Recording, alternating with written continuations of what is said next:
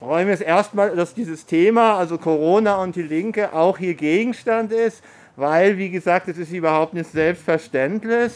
Also er hatte das ja erlebt, also es wird mir selber als, wie gesagt, parteiunabhängiger Linker, Rätekommunist auch eher bezeichnen, der eigentlich vor allen Dingen auch zu sozialen Bewegungen arbeitet. Das ist auch, wie gesagt, ein aktuelles Buch zu kämpfen, so jenseits von Staat und Parteien.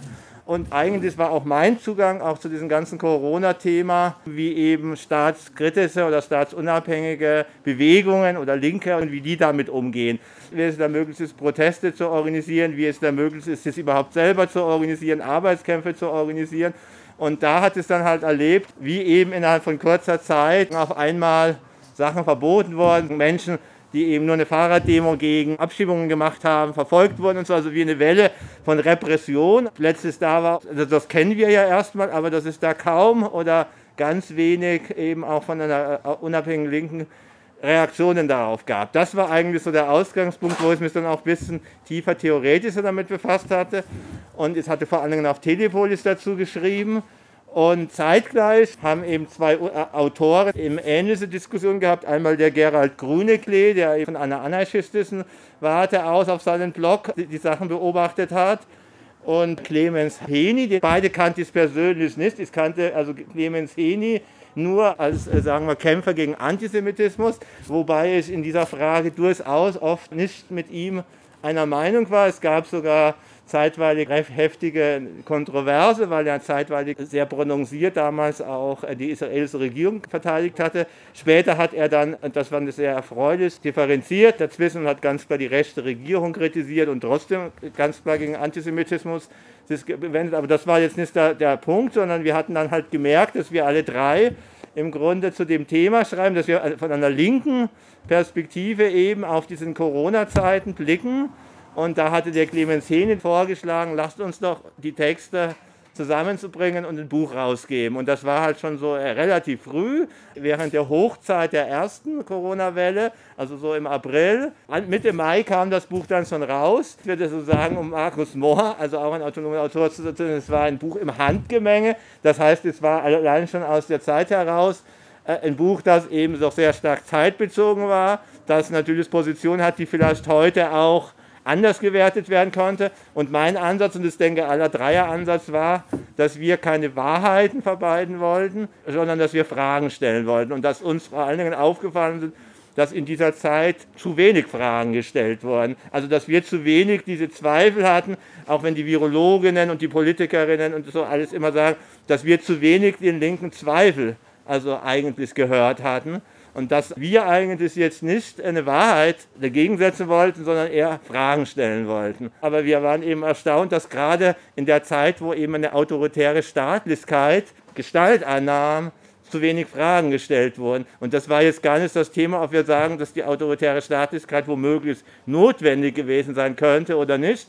Das war für mich zumindest erstmal gar nicht so äh, entschieden oder klar, sondern mir fiel es sofort auf, dass eben die Fragen oft gar nicht kamen dass, oder dass die Frage daran schon fast äh, manchmal verdächtig war.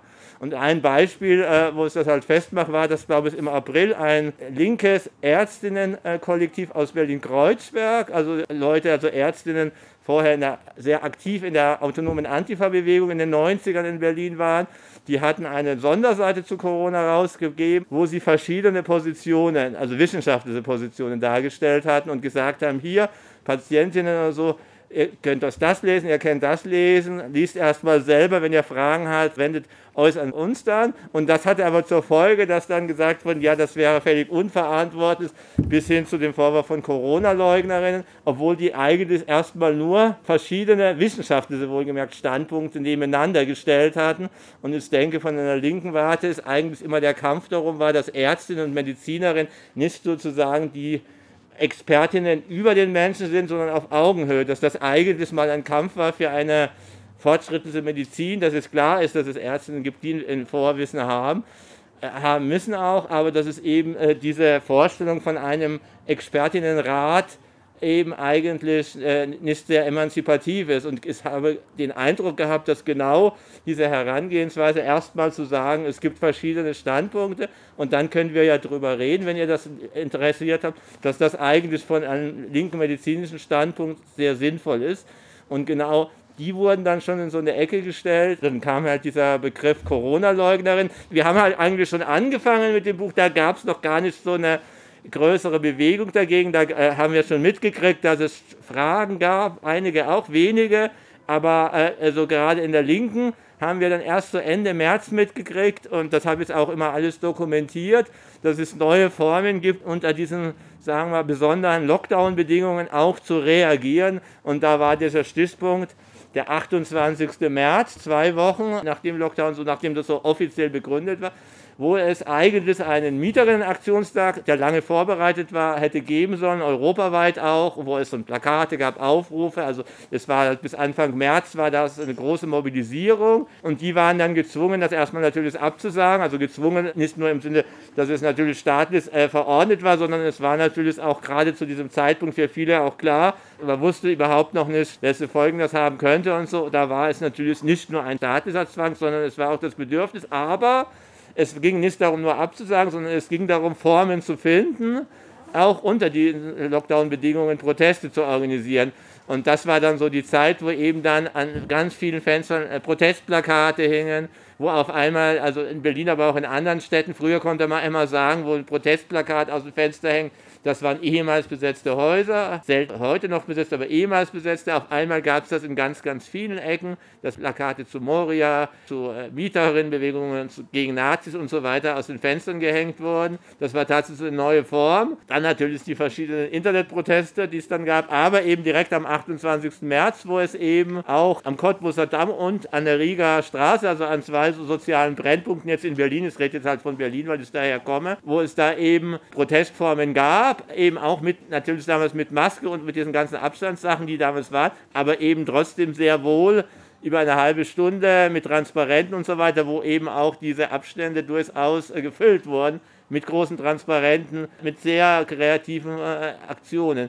Nur diese Aktionsform, das war eigentlich so die erste größere Protestform wieder, also was mich so interessierte unter Corona-Bedingungen, die wurde aber relativ wenig medial wahrgenommen. Es hatte damals auf Telepolis, ich glaube in der Taz Berlin was geschrieben, aber viel größer wahrgenommen wurde damals zeitgleich eine Sache, die genau auch an demselben Tag völlig unabhängig voneinander am Rosa-Luxemburg-Platz, also um die Volksbühne in Berlin, äh, begann, nämlich damals eher von so einer kulturanarchistischen Gruppe, ursprünglich will ich mal sagen, Haus Bartleby, so ein Aufmarsch oder so ein Spaziergang, wie die das damals nannten, was dann als, als Hygienedemos bekannt wurde. Also das war zeitgleich und war aber völlig unabhängig voneinander. Nur diese eine Sache gab es am Rosa-Luxemburg-Platz maximal am 28. März 30 Leute. Man hätte denken können, ja gut, das ist ja medial wenig und trotzdem hat das dann eine solche Aufmerksamkeit bekommen, weil daraus entwickelte es dann später die, äh, diese rechtsoffenen äh, Demonstrationen, die dann als Hygienedemos teilweise so im August oder so weiter ja über Tage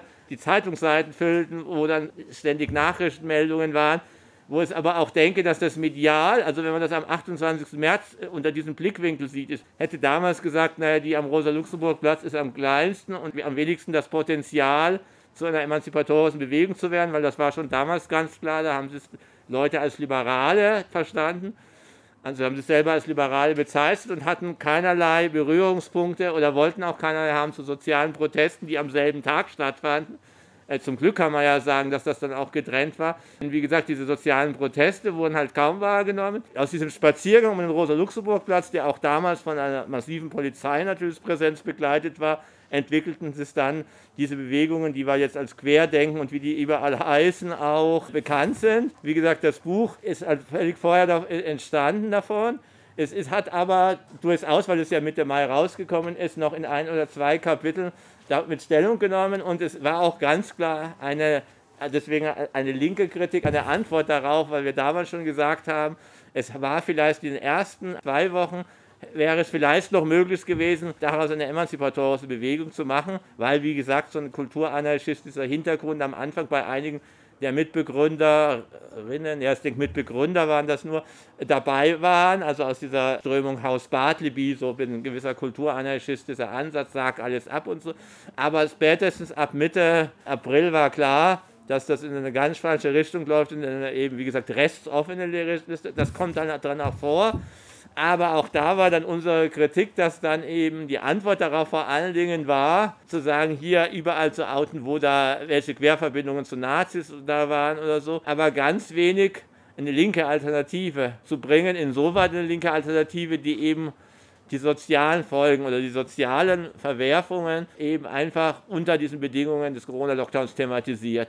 Es gab sie sehr wohl, wie gesagt, es gab sie, aber sie hatten auch die Problematik, dass sie oft medial gar nicht wirklich also über einen ganz kleinen Kreis hinaus bekannt wurden. Im Gegensatz zu diesen Hygienedemos, die einen unheimlichen medialen Bedeutung von, ziemlich von Anfang an hatten und äh, wo ich auch denke, dass die also so groß geschrieben wurden und fast, äh, dass es dann so äh, fast so aussah, zeitweilig im August, ja, das ist die Gefahr für die Demokratie, Verfassungsschutz waren und so weiter, dass das so, also so genau das, was wir ja noch vor zehn Jahren oder so von globalisierungskritischen Protesten von linker Seite her jetzt gehört hat, dass da eben natürlich auch ein mediales Interesse daran war oder auch ein Interesse der Staatsapparate, so eine Bewegung in diese Richtung geht, weil dann ist sie für die Staatsapparate auf jeden Fall ungefährlich.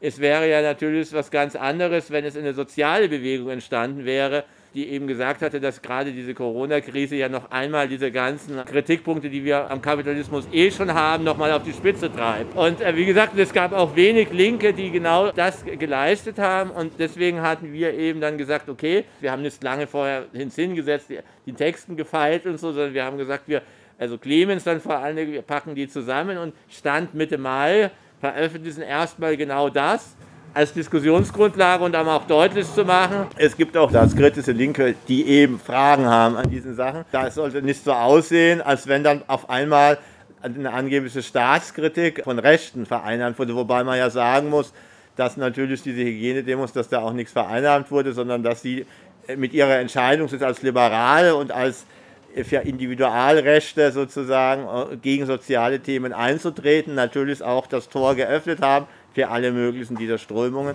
Und das hat es auch schon relativ früh, also genau auch dann äh, darin geschrieben. Wie gesagt, äh, die Beiträge also sind halt gegliedert. Der erste Teil ist von Clemens, das ist vor allen Dingen Ideologiekritik, benutzt auch Begriffe wie Gesundheitsfaschismus, den ich ausdrücklich äh, nicht verwenden würde. Aber äh, wie gesagt, das seine Texte, die sehr polemisch dann eher sind und eine ideologiekritische Wendung haben.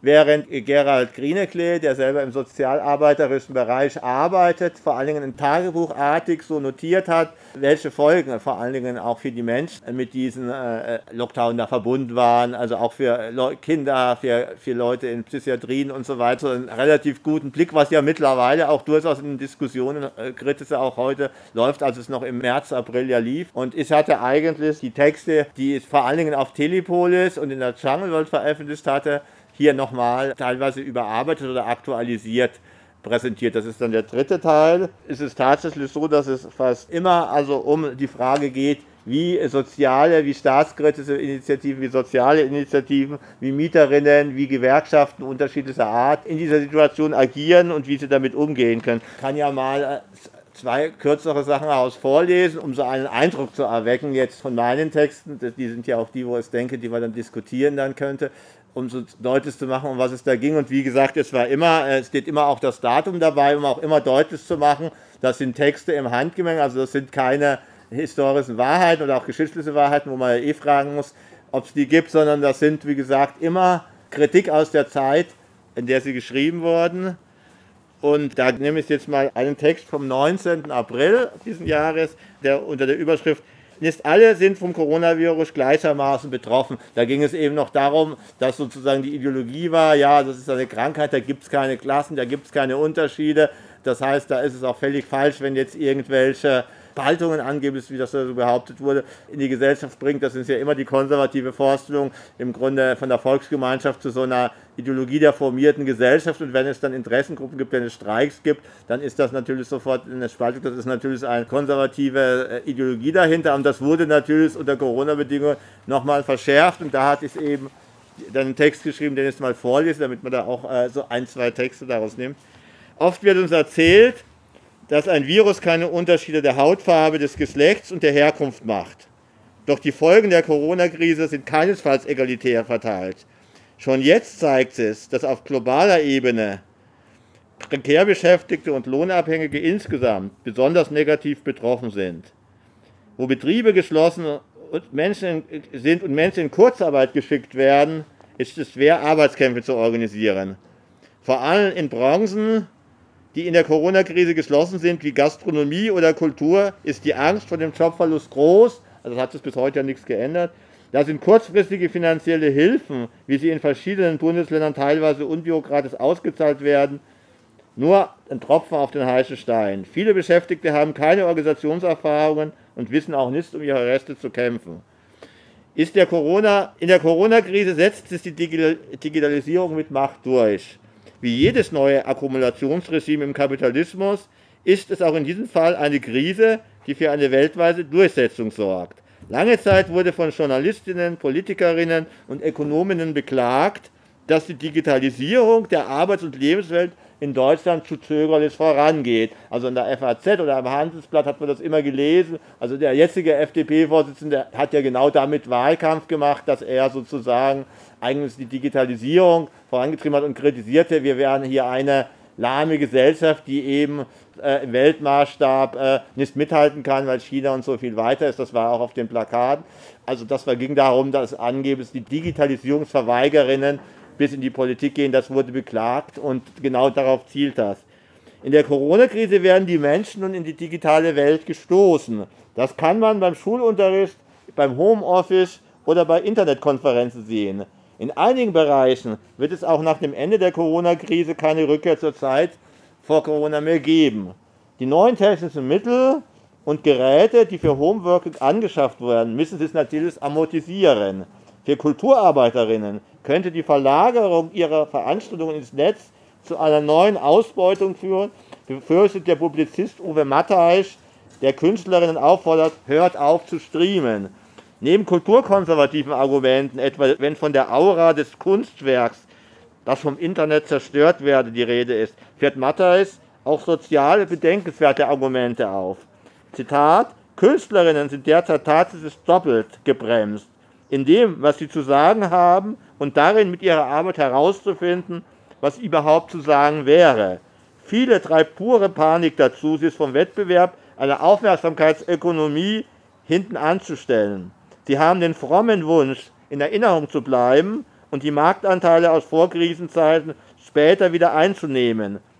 Der Kleinunternehmerinstinkt, den viele Künstlerinnen in die Hetze von Projekt zu Projekt geschärft haben, fürchtet zu Recht, jede Marktbereinigung, die libertäre Ideologen in den Stahlgewittern der Krise für die Gesamtgesellschaft erhoffen. Das ist das Zitat von Uwe Matthias, das in der Taz äh, sozusagen nachgedruckt war. Es kam aber ursprünglich aus einer Wiener linken Kulturzeitung. Matthias befürchtet sogar, dass die viel zitierte Gig-Ökonomie an ihren Ursprung zurückkommt. Der Begriff kommt schließlich aus dem Kunstbereich, wo Artistinnen wie Sängerinnen oder Schauspielerinnen für einen Auftritt einen Gig bezahlt werden. Sie werden immer mehr, so werden immer mehr Beschäftigte für die Erledigung eines Auftrags im Internet entlohnt, beispielsweise die Clickworkerinnen. Nun fragt Matthijs, was aber treibt Geschädigte der Gig-Ökonomie dazu, ihr Heil in weiteren Gigs zu suchen? Digitale Plattformen sind weder egalitär noch wertneutral. Sie entwickeln eine Tendenz zur Monopolisierung ihrer Märkte, sind ihrem Content gegenüber indifferent, solange es ihnen nicht ausgeht, und sie treiben die Ausbeutung des produktiven Vermögens der Arbeitenden nur noch weiter. Wenn jetzt Plattformen für digitales Theaterkünstlerinnen anbieten, zu einer Art von künstlerischen Uberfahrerinnen zu werden, sollte man sie ebenso verklagen wie die Taxibranche aller Länder das kalifornische Unternehmen.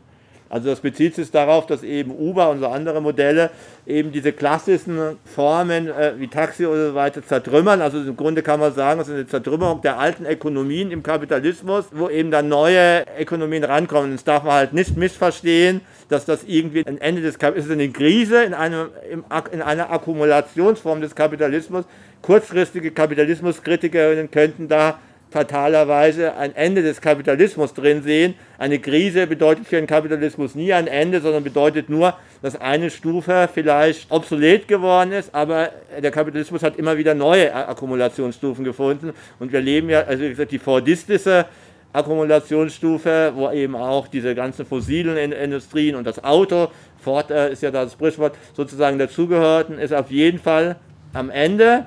Das, das, das kann man sagen. Was aber nicht heißt, dass der Kapitalismus am Ende ist. Und man kann ja sagen, Uber statt Ford. Ford war halt, wie gesagt, der Sinnbild ist für diese ganze Autoindustrie, war nebenher auch noch erklärter Hitler-Fan und Antisemit. In 20er Jahren hat er schon Bücher, also sozusagen der ewige Jude verfasst. Und Uber ist natürlich ein moderner Kapitalist, der eben diese alten fossilen Industrien zertrümmern will. Und da ist natürlich die jetzige Situation eine günstige Gelegenheit. Es wäre dann verschwörungstheoretisch zu sagen, diejenigen, die dann diese Gelegenheit nutzen und dann Vorteile haben, die würden das anleihen, die hätten, würden ein Virus schaffen oder würden ein Virus erfinden oder auch die Erzählung darum. Das ist eine Verschwörungstheorie. Was aber real ist, ist, dass es, es gibt in dieser Krise keine Verursacher, es gibt aber Akteurinnen und Nutznießerinnen, also Leute, die daran gewinnen und Leute, die davon verlieren. Ich denke, das muss man unterscheiden. Das hat nichts damit zu tun, dass die diese Situation vorantreiben oder erfinden oder so, sondern dass sie einfach sie benutzen. Und das sollte man im Kapitalismus überhaupt mehr machen,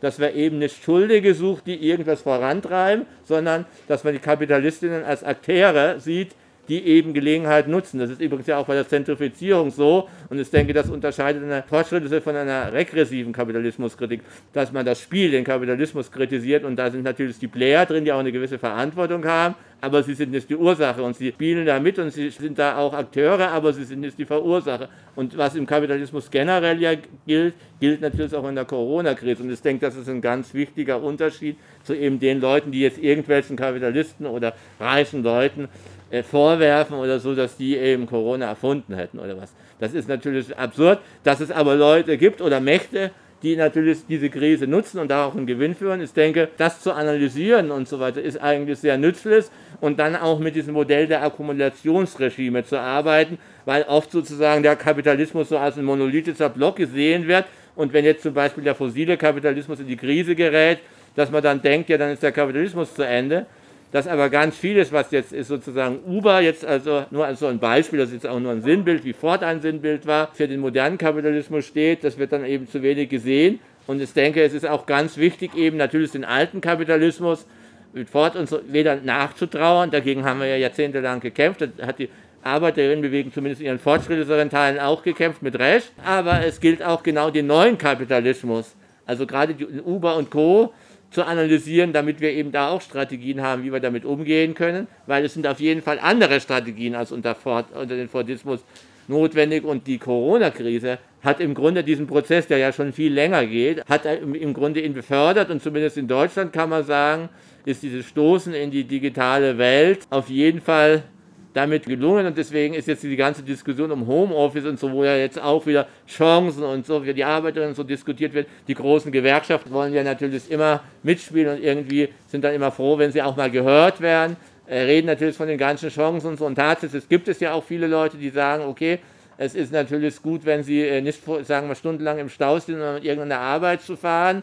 Da gibt es sicher Vorteile, nur man muss natürlich trotzdem sehen, es ist kapitalistische Ausbeutung es ist teilweise weitere Isolierung auch, also so, was im Grunde noch in den Betrieben war, wo man auch dann mal rausgehen konnte, wenn es gut lief, zu streiken und dann gemeinsam auch so ein Gefühl der Stärke, der Gegenmacht zu haben im Kleinen, das zu finden, auch in digitalen Industrie, wo vielleicht es die Leute noch weniger sehen, das ist gerade auch eine Herausforderung auch für linke Sachen. Das heißt eben nicht, das wäre die Sache, dass es gar nicht mehr geht. Also es gibt ja genügend Beispiele und so, wie sie es auch Glückworkerinnen, wie sie es Uber-Fahren und so weiter organisieren. Man darf das natürlich jetzt nicht übertreiben und einen neuen Erfolgsmythos machen, aber man kann auf jeden Fall sagen, es ist nicht so, dass es da keine Widerstandsmöglichkeiten gibt. Nur genau die da zu finden und da auch jeden, äh, jede Erfahrung und so die Leute machen, da auch zu notieren oder auch äh, zu, mitzukriegen. Das ist auch immer bis zu meinem Anliegen bei den Texten. Das, wie gesagt, das war jetzt der, der geht jetzt noch ein bisschen länger, aber das war da wollte ich jetzt nur mal rein um das Thema.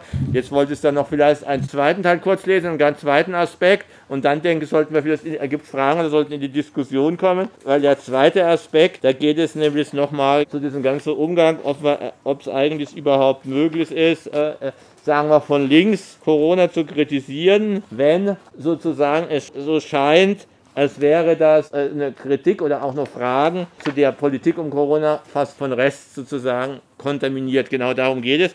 Den Text hat es geschrieben, da ist jetzt auch ein Stück Selbstkritik dabei gewesen. Also das ist genau äh, äh nochmal eine Situation, die, äh, der, der war vom 22. April, wo endgültig klar war, dass zumindest aus diesen Hygienedemonstrationen dass man da keine Vorstellung mehr haben kann, dass daraus noch eine irgendwie, äh, äh natürlich nicht linke, das war klar, aber emanzipatorische Richtung gehen könnte. Was, sagen wir, vor 20 Jahren bei den Protesten gegen Hartz IV noch anders war. Und auch da gab es die Diskussion, die Demo, die waren von Anfang an auch auf keinen Fall links. Sie waren sozial äh, begründet. Es gab von Anfang an auch Linke, die da mitgemacht haben, aber es gab auch immer Ansatzpunkte für Rechte. Und wenn man die Situation in manchen ostdeutschen Kleinstädten kennt, war es klar, dass es da gar keine Linken gab, die auf die Straße gingen. Da haben natürlich versucht, auch Nazis mitzumachen, die ganz verschiedensten Gruppen. Und es gab dann von Anfang an gerade die FAU, die sich da sehr stark dann da auch engagiert hat und gesagt hat, wir überlassen das denen nicht, sondern gehen dann, äh, dass wir dann die Lautsprecherwagen haben, dass wir die Parolen kontrollieren und dass wir auch notfalls eben Rechte ausschließen können. Das war die Situation damals und es wurden auch Demos dann äh, aufgelöst von den Veranstalterinnen, weil die Polizei teilweise Nazis, äh, die rausgeschmissen wurden, gesagt hat, äh, die müssen wieder reinkommen, weil äh, der Demoaufruf gegen Hartz IV und nicht gegen Nazis war. Und es gab dann auch teilweise in einigen Orten damals noch PDS und so, die das dann unterstützten. Also es gab da ganz komische Bündnisse, aber es war auf jeden Fall damals noch so, dass niemand von den Linken gesagt hat, diese Demos von Anfang an abzulehnen, sondern da Einfluss zu nehmen. Das war, ist auch teilweise dann gelungen. Am Ende war dann die Proteste, äh, diese Montagsdemonstrationsproteste kein Erfolg für die Rechten, sondern die Rechten wurden selbst in Sachsen oder so, wo sie teilweise versuchten, die Infrastruktur ein bisschen rausgeschmissen, mussten sich dann eigenständig organisieren. Es gab dann eher das Problem zwischen undogmatischen Linken und der MLPD, die da auch versucht hatte, Einfluss zu nehmen. Aber die, die Rechten sind relativ früh isoliert worden und es hätte auch anders gehen können, weil in dem Thema wie über Hartz IV geredet wird, hätte durchaus auch sozial chauvinistische Ansätze geben können, nämlich die Vorstellung von Erwerbslosen, deutschen Erwerbslosen mit einer deutschen Erwerbsbiografie nach dem Motto, ich habe 20 Jahre eingezahlt in die Versicherung, ich will doch nicht auf das Niveau von denen, denen, das sind dann vielleicht Sozialhilfeempfänger oder äh, Geflüchtete oder so weiter, also da gab es durchaus Ideologiegemenge drin, die von Rest aufrufbar waren und genau Dagegen hat man eben argumentiert, sowas ist zum Beispiel ist eben äh, bei den Corona-Protesten eben so nicht mehr möglich gewesen. Und da wollte es eben nochmal zu dem Text äh, nochmal was schreiben. Einige Reflexionen über den Protest gegen Corona-Notstand und Abgrenzung nach rechts. Seit dem 12. März konnten wir erleben, wie innerhalb weniger Tage fast das gesamte öffentliche Leben in Deutschland heruntergefahren worden. Die Straßen wurden leer, die Menschen wurden ständig aufgefordert, zu Hause zu bleiben und wer dem nicht nachkommen konnte oder wollte, also auch nicht konnte, weil er vielleicht er oder sie gar keine Wohnung hatten, musste mit Bußgeldern rechnen. Öffentliche Veranstaltungen aller Art wurden plötzlich mit den Mitteln des Infektionsschutzgesetzes verboten. Kritische Stimmen gab es kaum. Viele Linke argumentierten, die Maßnahmen seien zum Schutz der Risikogruppen erforderlich. Doch es gab anfangs kaum Diskussionen, ob diese Einschränkungen den gewünschten Effekt haben.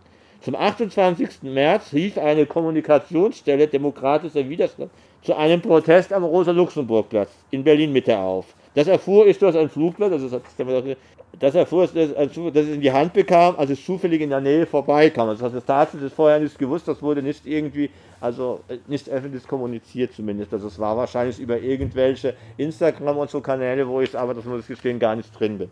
Ich hatte von der Aktion also nichts gehört. Der Text stützte sich auf das Grundgesetz und enthielt klassisch liberale Forderungen nach Transparenz und Partizipation. So wurde im Aufruf Gestaltung der neuen Wirtschaftsregeln durch die Menschen selbst mit zwei Meter Abstand, Mundschutz und Grundgesetz, Zitat Ende, gefordert. Mir fiel sofort auf, dass soziale Forderungen fehlten und dass keinerlei Bezug beispielsweise zu den auf den Europäischen Mietenaktionstag genommen wurde, der für eben für den 28. März lange geplant war und wegen des Umstands entsprechend digital stattfand. Also das ist gerade das, was ich vorhin gesagt hatte. Aber es gab auch beispielsweise am Cottbusser Tor und in Kreuzberg und in Friedrichshain Protestaktionen. Was mich aber veranlasste, die Kritik an dem Aufruf des demokratischen Widerstandes zurückzustellen, war die Herkunft einer, einiger der Initiatorinnen aus dem linken Künstlerinnenspektrum. Es kannte Anselm Lenz und Hendrik Sodenkamp, also das sind die beiden, die für den Aufruf verantwortlich zeichneten, von der Künstlerinnengruppe Haus Bartleby, der sich auf die Romanfigur von Hermann Melville Bartle, äh, Bartleby bezog, also von Hermann Melville bezogen. Also Bartleby war äh, derjenige, der gesagt hat, sag alles ab, also derjenige, I prefer not, also der eine Gestalt, äh, die gerade so im kunstlibertären Kreisen sehr beliebt ist, eben alles abzusagen, gar nicht Stellung zu nehmen, am liebsten sozusagen äh, in der Haltung des, der nirgends mitmacht, sozusagen. Das ist natürlich eine Kunstfigur, aus sehr unterschiedlichen Kreisen betrachtet wurde, also von sehr aktivistischen Leuten immer kritisiert wurde, aber auch in der Kritik, in der antideutschen Kritik der, äh, mit der Beziehung auf die Frankfurter Schule auch durchaus aus einer anderen Seite durchaus auch wieder eine neue sagen wir mal, Bedeutung bekommen hätte, eben irgendwo nicht mitmachen zu wollen, nicht überall sozusagen äh, eine Meinung zu haben. So, das ist also durchaus ambivalent und nicht von vornherein abzulehnende Figur. Sag alles ab, Plädoyer für den lebenslangen Generalstreik lautete der Titel einer Nautilus-Flugschrift von äh, dieser Gruppe Haus Bartleby, wo eben diese beiden, Anselm Lenz und Henrik Sodenkamp, äh, verantwortlich zeichneten, von 2016 ist. Im programmatischen Titel klang eine kulturanarchistische Politikverweigerung an, die diese äh, Elementen des Dadaismus und des Situationismus bedient. Also das haben die auch so selber so betont, sie haben es darauf praktisch bezogen. Das zeigten auch die Aktionen, mit denen Haus Bartleby bekannt wurde, unter anderem die Absageagentur. Dort lagen aktuelle Zeitungen mit Stellenanzeigen und die Teilnehmerinnen der Installation konnten auf einem in einem kleinen Büro bereitgestellten Computer eine Mail an die Firmen schicken, in denen sie mitteilten, dass sie sich auf die angebotene Stelle nicht bewerben, bewerben bzw. absagen wollten. Da sind einige Personalabteilungen ins Rotieren gekommen, wenn sie bei den Absenderinnen anriefen und auf ihre Fragen, wann sie es denn zugesagt haben, immer nur die Antwort erhielten, nein, ich habe gar nicht zugesagt, ich habe doch eine Absage geschickt. Also das, das sah ich eigentlich schon eine relativ witzige Aktion, die auch durchaus eine Kritik hat, nämlich an dieser Vorstellung, ja, nur wenn man es immer hunderte Mal bewirbt, das ist, gehört ja zum Hartz-IV-System dazu, man muss ja praktisch nachweisen, dass man es so und so oft bewirbt. Also das ist durchaus, fand es doch eine gekonnte, eigentlich Kritik auch an der Situation. Ja. Einen Querschnitt der Arbeit von Haus Bartleby konnte man 2017 in einer Ausstellung im Kulturverein Neukölln kennenlernen. Dazu gab es ein ambitioniertes Programm von Diskussionsveranstaltungen mit Menschen aus dem Kultur- und Politikbereich.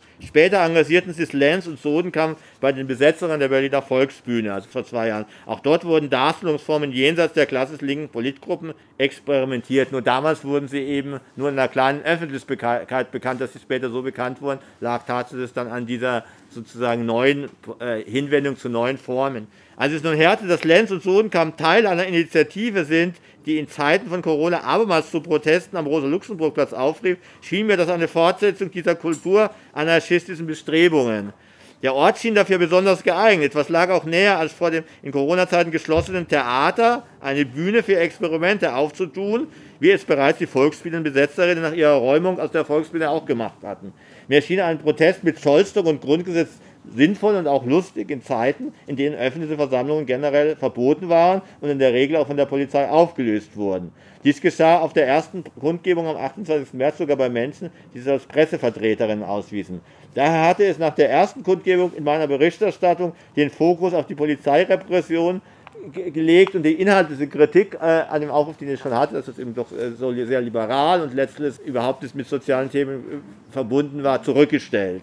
Das waren zu diesem Zeitpunkt, also die Kritikpunkte, das fehlen so der Forderung. Es hatte die Hoffnung, dass diese Themen durch Gruppen der undogmatischen Linken und linke Künstlerinnen in die Proteste getragen werden könnten, ergänzt durch linksliberale Grundrechtsverteidigerinnen, wie sie auf den Aktionen für Datenschutz äh, vor einigen Jahren auf die Straße gegangen waren. Da gab es so Demonstrationen, die so von Bündnissen, Daten gehören mir und so, die auch explizit keine Linken waren, aber wo eben sozusagen zumindest auch äh, immer Linke Teil dessen waren, auch inhaltlich sein konnten. Doch bei der nächsten Kundgebung stellte sich ein neues Problem. Wie kann verhindert werden, dass die Proteste von Rechten gekapert werden? Denn es stellte sich heraus, dass diese politischen und künstlerischen Milieus also diese Linken, nicht zum Rosa-Luxemburg-Platz kamen. Stattdessen fühlten sich vorwiegend Reste und restoffene Menschen angesprochen. Das registrierten auch Lenz und Sodenkamp, die mich für eine Zeitung, die sie als Kunstprojekt konzipierten, für einen Text ansprachen, in dem es in Kurzform auf die Corona-Debatte einging und klar für eine Abgrenzung nach Rest plädierte, allerdings nicht zu den Kundgebungen aufrief. Das mache ich generalistisch, rufe nicht zur Wahl und nicht zur Kundgebung. Ich denke, die Leute sollen selber entscheiden, wo sie hinkommen. Das sehe ich nicht als die Aufgabe, zu irgendwas aufzurufen. Und dann das Zitat, das ist natürlich auch eine klare Absage an rechte und verschwörungstheoretische Gruppen und Einzelpersonen, die sich in den letzten Wochen an die Proteste gegen den Corona-Notstand dranhängen wollten. Rechte Ideologie ist per se mit autoritärer Staatlichkeit und Repression gegen Linke sowie äh, als Minderheiten und Nichtdeutsche gelabelte Menschen verbunden. Daher kann es auch bei der Kritik an Corona-Notstand keine Kooperation mit ihnen geben. Nun hat sich aber besonders beim Aufmarsch am letzten Samstag, also wie gesagt, das war geschrieben am 20. April, gezeigt, dass nicht nur der Anteil der Teilnehmenden am Rosa-Luxemburg-Platz gestiegen ist, sondern auch der Anteil bekannter Rechter aus verschiedenen Spektren auf diversen Resten, Blogs wie dem PI, Political Incorrect News, das ist also eine restoffene Seite, die eben so zwischen AfD und also so eigentlich aus dem Spektrum der Pro-Bewegung kam, dass dieser kurzlebigen Bewegung, die so zwischen AfD und NPD stand. Dort wurden das halt, äh, wurden die Heristis also total beworben und auch auf verschwörungstheoretischen Blog wie KenFM wird, wird für die Kundgebung beworben.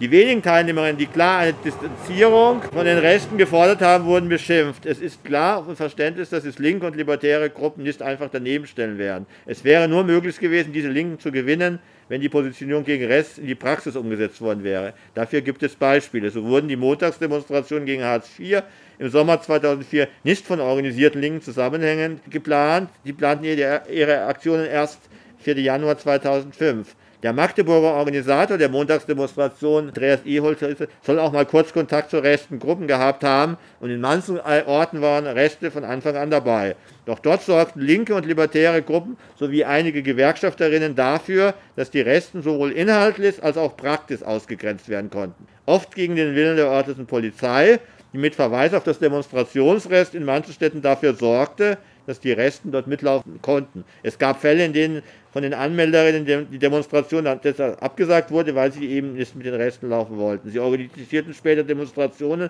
mit klaren Positionen auch gegen Rechte und gegen Rassismus, sodass es möglich war, sie auch auszuschließen.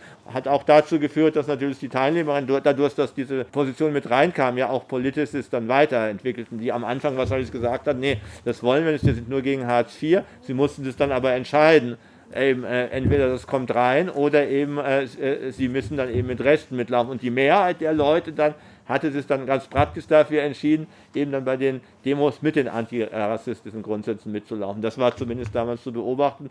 Sonst hätten ja die Rechten, die ja weiter ihre eigenen Aktionen dann gemacht hatten, mehr Zulauf gehabt. Also damals ist das tatsächlich gelungen, so eine, also auch über so eine inhaltliche Einflussnahme eine gewisse Politisierung. Wie weit das dann reicht und wie lange ist die zweite Frage, aber man kann halt allein an so einer Situation sehen, dass es dann eben, äh, wo dann die äh, Mehrheit der Leute mitgelaufen ist und da kann man halt schon sehen, wie die Stimmung da war. Doch das ist am Rosa-Luxemburg-Platz nicht geschehen. Über die Gründe sollten die Veranstaltungen diskutieren, die, die Veranstalterinnen, also damit meine ich vor allen Dingen diese Leute aus diesem Haus Bartleby-Umfeld, Zudem, also das war im, März, also im April, wie gesagt, zudem sollten sich die Organisatorinnen ihren mehrfach bekräftigten antifaschistischen Anspruch, den ja Lenz und so immer so verbal hat, gemäß an eine ihrer früheren Aktionen, die schon erwähnte Absageagentur erinnern. Sag alles ab, hieße dann, wir soll, wollen so verhindern, dass sich durch den Aufruf Rechte offen auf einen Platz stummeln können, also auf dem Rosa-Luxemburg-Platz, der traditionell ein Ort der Linken in der Weimarer Zeit schon war. Bereits in der Weimarer Republik fanden dort vor, äh, vor der KPD-Zentrale Demonstrationen gegen die Nazis statt. Der Rosa-Luxemburg-Platz grenzt zudem an das Scheunenviertel, wo Völkische bereits in Zeiten der Inflation 1923 ein Pogrom gegen Juden verübten. Also das wäre ein wichtiger Grund, die weiteren Aktionen abzusagen, wenn man erkennt, dass es nicht möglich ist, die Resten rauszuhalten und zu verhindern, dass es auf der Kundgebung eine restoffene Stimmung gibt, von der mehrere Teilnehmerinnen am letzten Samstag berichtet. Das ist, wie gesagt, war im April, das hat sich dann ja noch verschärft. Zudem gibt es einen wesentlichen Unterschied zwischen der Situation am 28. März und jetzt, die öffentliche Stimmung. Ende März gab es kaum öffentliche Proteste gegen die Maßnahmen. Viele, auch aus der Linken, waren verunsichert, warteten ab oder sahen zum Shutdown keine Alternative. Mittlerweile gibt es von unterschiedlichen Seiten eine theoretische und praktische Kritik an einem autoritären Staatspolitik, die meist mit sozialen Protesten verbunden ist. Dann habe ich einige vorgestellt, zum Beispiel was zum 1. Mai lief, zum Beispiel diese Aktionen von Hände weg von Wedding, die also auf digitaler Ebene, aber auch praktisch so ein sehr pragmatisches Reformprogramm für die Lösung der Krise in einem Stadtteil entwickelten. Zum Beispiel so Seiten wie äh, CoVIV 19, wo eben soziale Proteste auch aus Österreich kamen, die gebündelt wurden. Also es gab ganz verschiedene Proteste, die so im April anliefen. Und ich wollte damit jetzt Schluss machen und eher in die Diskussion übergehen, weil ich denke, diese Situation, was ich da am Ende beschrieben habe, da sind wir ja jetzt auch wieder. Also äh, es wird jetzt von der zweiten Welle geredet. Ich würde eher sagen, es wird eine Dauerwelle sein. Also die, der Virus, der wird es länger geben. Die Frage ist aber einmal die politischen Reaktionen und das dritte ist, wie ist eine staatskritische Linke darauf reagiert und ob es wirklich das Einzige sein kann, jetzt sozusagen äh, dafür zu sorgen, dass die Hygienemaßnahmen eingehalten werden oder ob es nicht an der Zeit wäre, staatskritische Praxis auch gerade unter diesen Umständen weiterzuentwickeln. Ich denke, da stehen wir, das war wie gesagt die Texte vom Frühjahr und ich habe so ein bisschen den Eindruck, also jetzt knapp ein halbes Jahr später, sechs, sieben Monate später, sind viele Fragen, die wir gestellt haben, sind heute also stellen Sie es auch. Und ich denke, das wäre auch so vielleicht die Fragen, äh, wo wir ja diskutieren können. Oder gibt es auch Fragen oder Kritik, dass wir das ja äh, gerne auch hören, damit wir ins Gespräch kommen.